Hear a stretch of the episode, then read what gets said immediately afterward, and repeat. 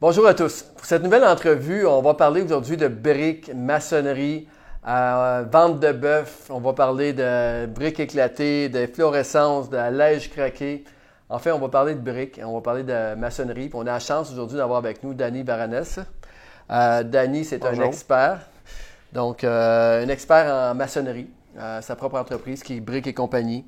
Exact. Euh, donc, euh, Danny, euh, peut-être nous donner un petit peu un aperçu là, de ton entreprise. Puis, euh, D'accord. Ben, Briques et, et compagnie, ben, comme tu le disais, nous autres, on est spécialisés dans tout ce qui a trait à la maçonnerie. Donc, on a une spécialisation dans la restauration du bâtiment. Donc, ça l'englobe un peu de tout ce que tu parlais, là.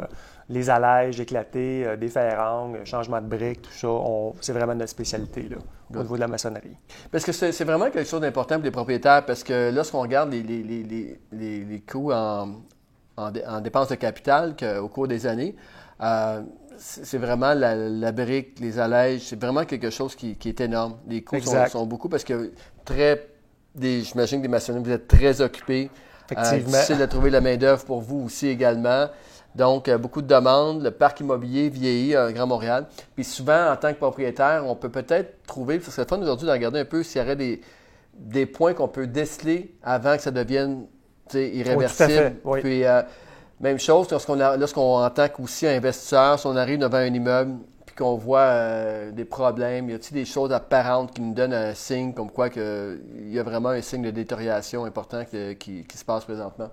Fait que, euh, pour commencer, euh, c'est quoi les plus grands, plus grands signes qu'on peut voir sur un, euh, sur un immeuble lorsqu'on voit, euh, on arrive devant un immeuble? Ben, les plus grands signes, c'est sûr que souvent, ils vont être décelés par les inspecteurs quand les gens veulent faire une nouvelle acquisition. C'est souvent ce qu'on va voir qui est évident, c'est le ventre de bœuf. Ouais. Le ventre de bœuf, parce qu'il y a un petit gondolement dans le mur qui va se former surtout dans 80% du temps dans le haut du mur.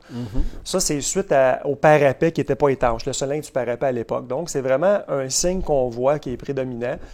Par la suite, les autres signes qui sont un petit peu plus euh, discrets, mais qui causent certains problèmes aussi, c'est les fameuses allèges. Ouais. Qui, avec le temps, avec un allège qui a peut-être de plus 60 ans, à un moment donné, qui est en béton, va laisser rentrer, beaucoup plus poreuse, va laisser rentrer l'eau. Et il y a des micro-fissures. Puis tranquillement, ce que ça va faire, c'est que ça peut venir qu'à créer un autre ventre de bœuf au bas de la. OK. C'est ces portions-là, des fois, que les gens ont tendance à, à- à négliger, à, à ne pas voir. Mais c'est pas mal ces signes-là qui sont prédominants. Puis les joints, on va voir que les joints vont se vider en bas des allèges.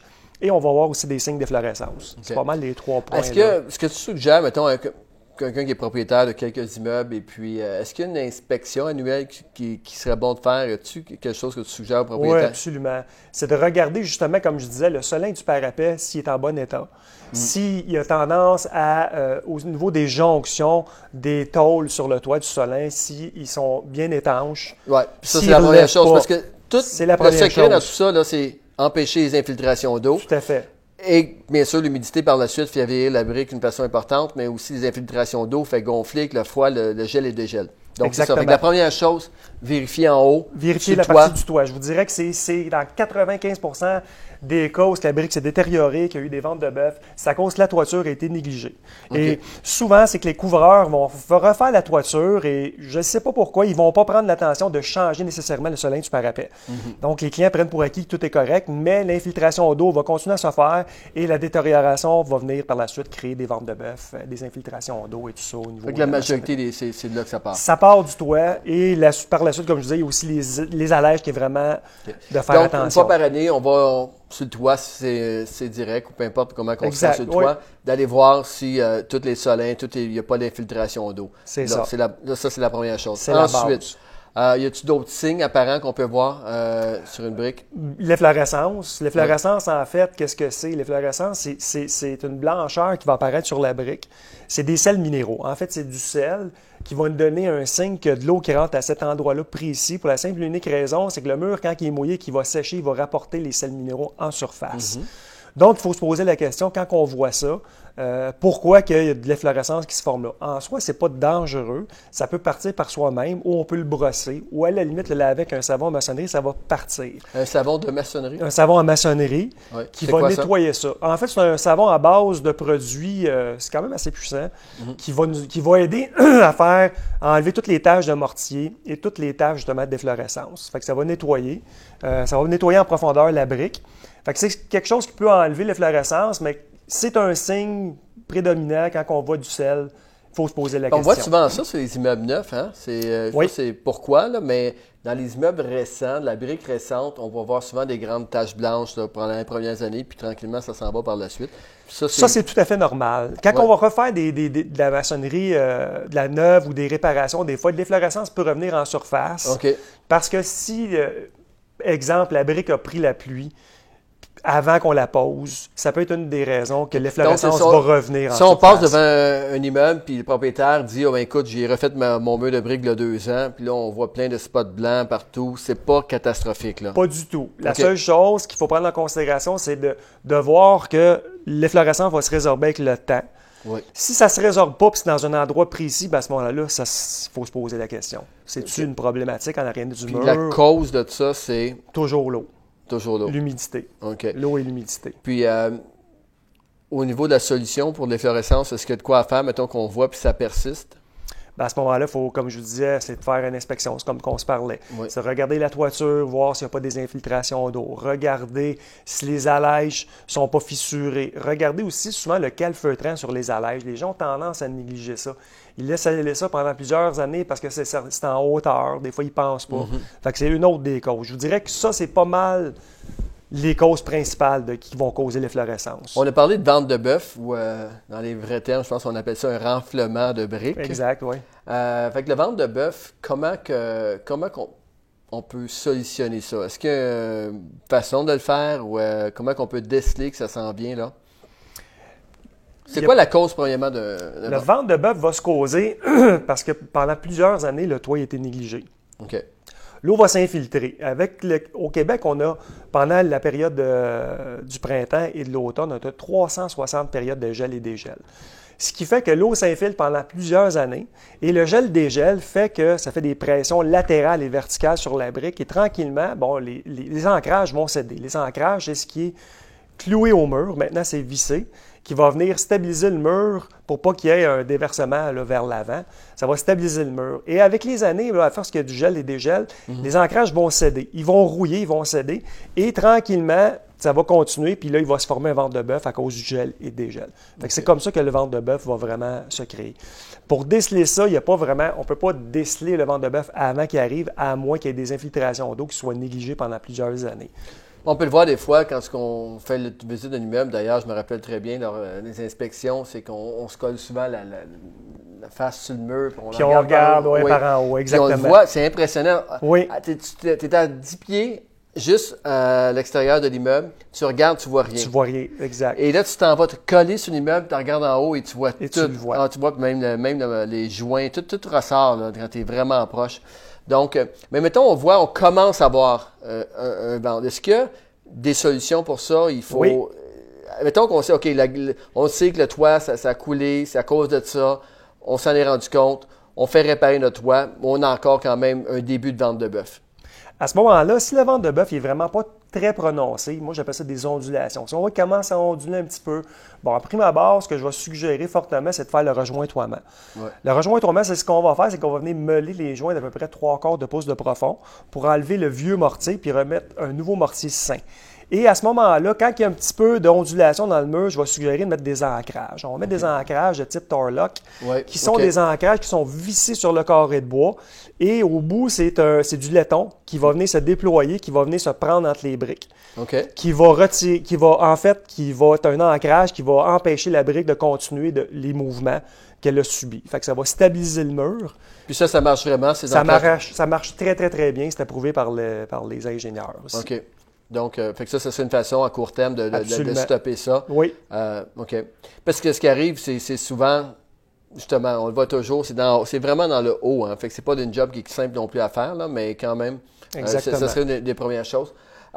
Fait que maintenant, quand il est rendu trop tard, la technique, c'est... c'est de défaire et refaire. On n'a pas le choix. Donc, à ce moment-là, souvent, encore là, la majeure partie du temps, c'est à partir du toit, aller jusqu'à peu près, je vous dirais, la moitié des fenêtres du deuxième qu'on va défaire, dépendamment si c'est un duplex ou un triplex. Donc, on va défaire la brique, on va la nettoyer et à ce moment-là, on va la reposer Mhm. avec des nouveaux ancrages et à ce moment-là, ben là, ça va être stable pendant plusieurs années.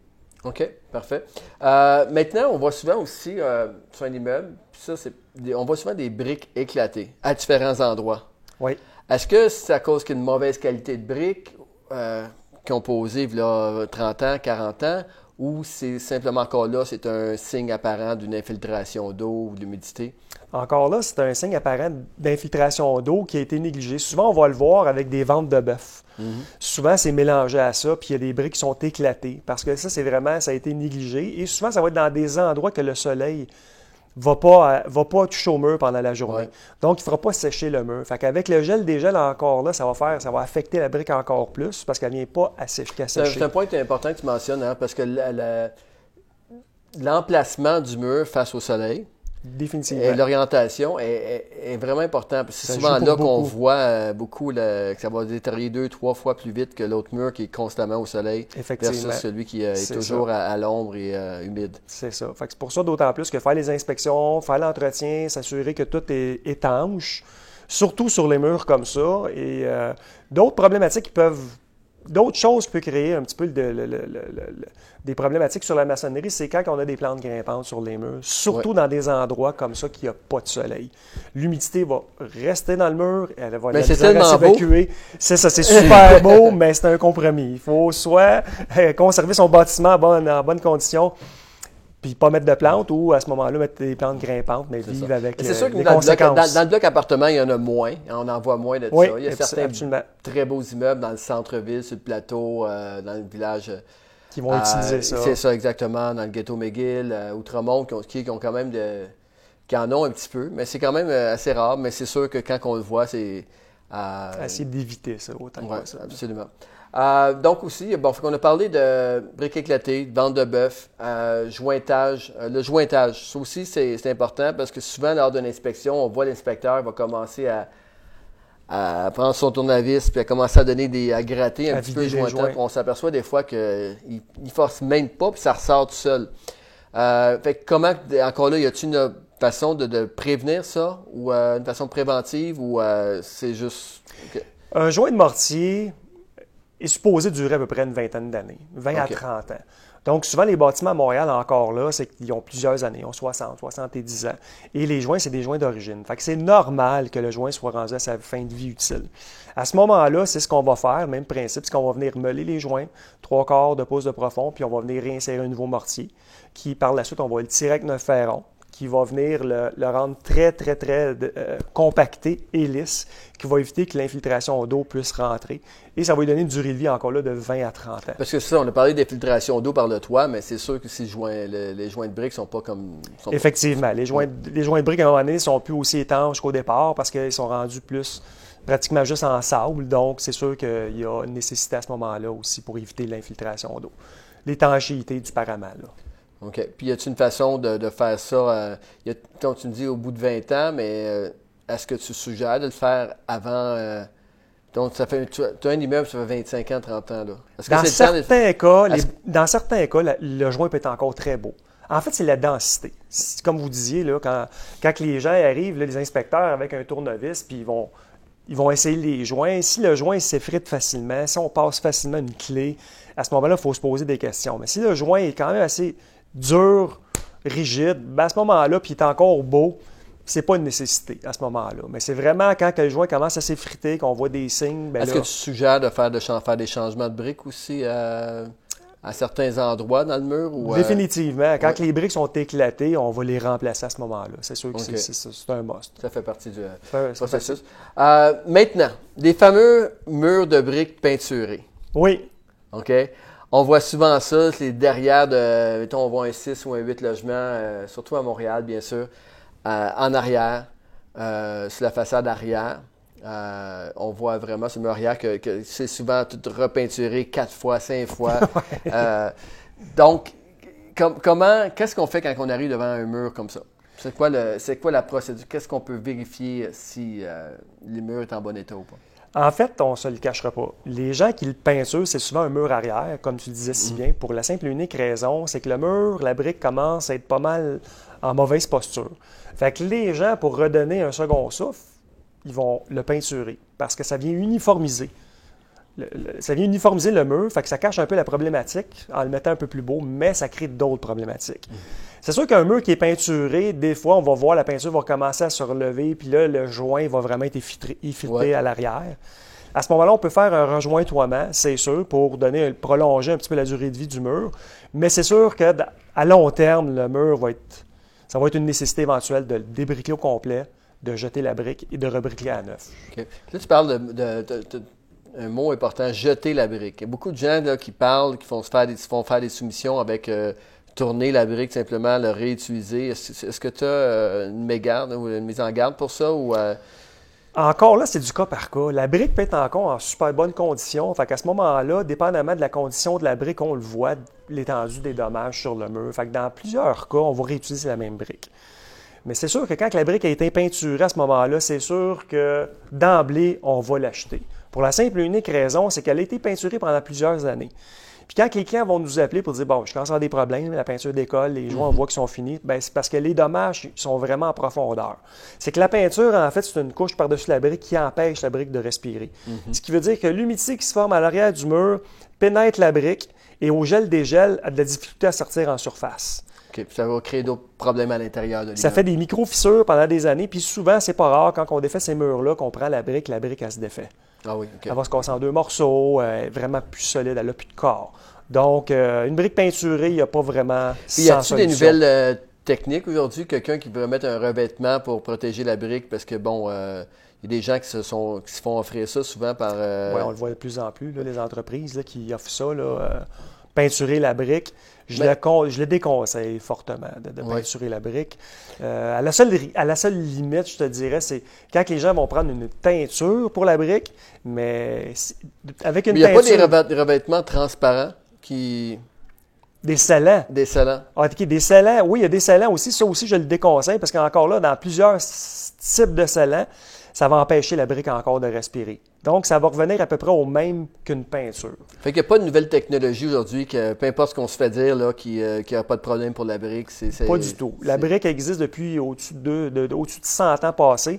Et il y a encore des beaux bâtiments à Montréal qui sont encore en super bonne condition. Alors, moi, je dis tout le temps aux clients, pourquoi venir sceller la brique? Quand il y a des bâtiments qui ont 100, 120 ans, que la brique est encore intacte. Mhm. À ce moment-là, si on vérifie régulièrement, comme on s'était dit tantôt, euh, que l'étanchisation de la bâtisse soit bien faite, ben, à ce moment-là, c'est vraiment pas une nécessité de mettre un salon. Parfait. Euh, maintenant, euh, l'isolation d'un immeuble aussi. Tu sais, on va souvent parler d'isolation, on va défaire des murs à l'intérieur. Est-ce qu'il y a une limite, des fois, de pas si je suis dans l'erreur, mais souvent, euh, j'ai lu que, que c'est trop isolé, c'est pas bon non plus. Parce qu'il y a une certaine limite, que ça ne euh, ça fera pas respirer la brique comme il faut. Est-ce que c'est quoi ton opinion là-dessus? Je vais parler d'isolation pour l'extérieur. L'intérieur, c'est sûr et certain que là, on sort, on sort un petit peu de notre champ d'expertise. Quand même des, connaissances, mais on sort un peu du champ d'expertise de la maçonnerie. À l'extérieur, souvent, les gens vont nous demander, bon, ben, si on a un mur à défaire au complet et à refaire, ils vont nous demander automatiquement, bon, ben, tant qu'à être, on va réisoler. Il y a deux écoles de pensée là-dessus maintenant. C'est que de mettre une maison, exemple des années 50 ou 1900, au code du bâtiment de 2018, il faut faire attention à ça. Parce que les maisons à l'époque, ils respiraient énormément. Puis quand je parle avec les clients, ils ont toujours le fourré parce qu'effectivement, les gens le disent, on sent des courants d'air dans la maison. Mm-hmm. Donc, aller venir isoler ça, étanchiser ça, on pourrait créer à ce moment-là d'autres problématiques. Mm-hmm. On ne veut pas ça. Donc, c'est sûr que c'est du cas par cas de réisoler les murs. Moi, je vous dirais que c'est conseillé fortement, je vous conseillerais fortement de faire affaire avec un technologue en architecture ou un, architecte, à savoir si, oui, effectivement, on pourrait isoler tel type de bâtiment, ou sinon, le fameux par-air, le taille-vec ou le taille-port qu'on connaît si mhm. bien, fait un excellent job quand il est vraiment bien installé. Bien installé. Il va empêcher les courants d'air, les déplacements d'air dans la maison, puis ça fait vraiment une différence. Et, euh, pas mal ça, je vous dirais. L'isolation, je ne dis pas que c'est pas un avenue, mais il faut vraiment s'informer avant d'aller de l'avant avec ça pour ne pas causer d'autres problématiques. Excellent. Écoute, pour terminer, euh, on a un problème, mettons, on le voit là, qui est irréparable, euh, il n'y a rien qu'on peut faire. Maintenant, c'est temps d'appeler euh, un entrepreneur en, maçonnerie. Oui. c'est quoi tu suggères? C'est quoi qui est important pour quand on approche, qu'on demande de, on approche un entrepreneur en maçonnerie? Les gens, ce qu'ils vont faire, ils vont aller sur l'Internet, ils vont chercher les entrepreneurs qui, avec leur site, ils vont donner peut-être une bonne image, on va les leur réalisation. Il y a aussi des regroupements tels que CA recommandé. Les gens peuvent aller là, peuvent mettre leur code postal et à ce moment-là, ça va leur répertorier des gens qui sont euh, référés CA recommandé. Fait que c'est ça, le CA. Et eux, recommandés, je pense qu'il y a un certain protocole hein, pour être là-dessus. Absolument. Pour faire partie de, de CA recommandé, il faut que à toutes les, à toutes les deux ans, l'entreprise va être soumise des tests assez ardus, ce qui fait que eux vont prendre, ils vont appeler 75 des clients euh, de l'entreprise. Et sur 75 clients qui vont appeler, ils vont poser 15 questions sur des critères très importants. Mhm. Le retour des appels, euh, la présentation des soumissions, la qualité du service, euh, service après-vente s'il y en a. Fait qu'ils vont vraiment faire le tour de tout ça, des enquêtes de crédit. Et puis, il faut que les entrepreneurs aient une note de 85% et plus. Sinon, malheureusement, ils vont être, euh, ils ne pourront plus être membres là, pour l'année suivante. Fait que ça, c'est à peu près la, meilleure façon de retrouver présentement euh, un entrepreneur là-dessus. Euh, y a-t-il des associations? dans le fond, c'est précisément sur la maçonnerie ou c'est plus... oui, l'Association des, entrepreneurs de maçonnerie du Québec qui existe aussi. Donc, on peut aller sur leur site pour voir tous ceux qui sont répertoriés en tant qu'entrepreneurs de maçonnerie. Donc, oui, il y a plusieurs associations comme ça qui peuvent donner Excellent. Écoute, euh, je pense que ton entreprise Brick et compagnie, euh, entre autres, sont sur le CA. Exactement, euh, oui. On s'était aussi rencontrés à, la Corpic. À la Corpic, À la Corpic. Fait que je vous invite tout le monde, encore une fois. J'espère que ça vous a donné une bonne idée de bonne information. Hein. bien sûr, on, est resté on n'a pas été en profondeur pour chacun des problèmes, mais ça donne quand même un aperçu qui est intéressant. Danny, j'apprécie beaucoup ce que tu as fourni comme info. C'est moi de euh, Je vais laisser bien sûr les coordonnées de Danny euh, si vous voulez approfondir les questions, si vous avez des cas ou des situations euh, pour communiquer avec lui directement.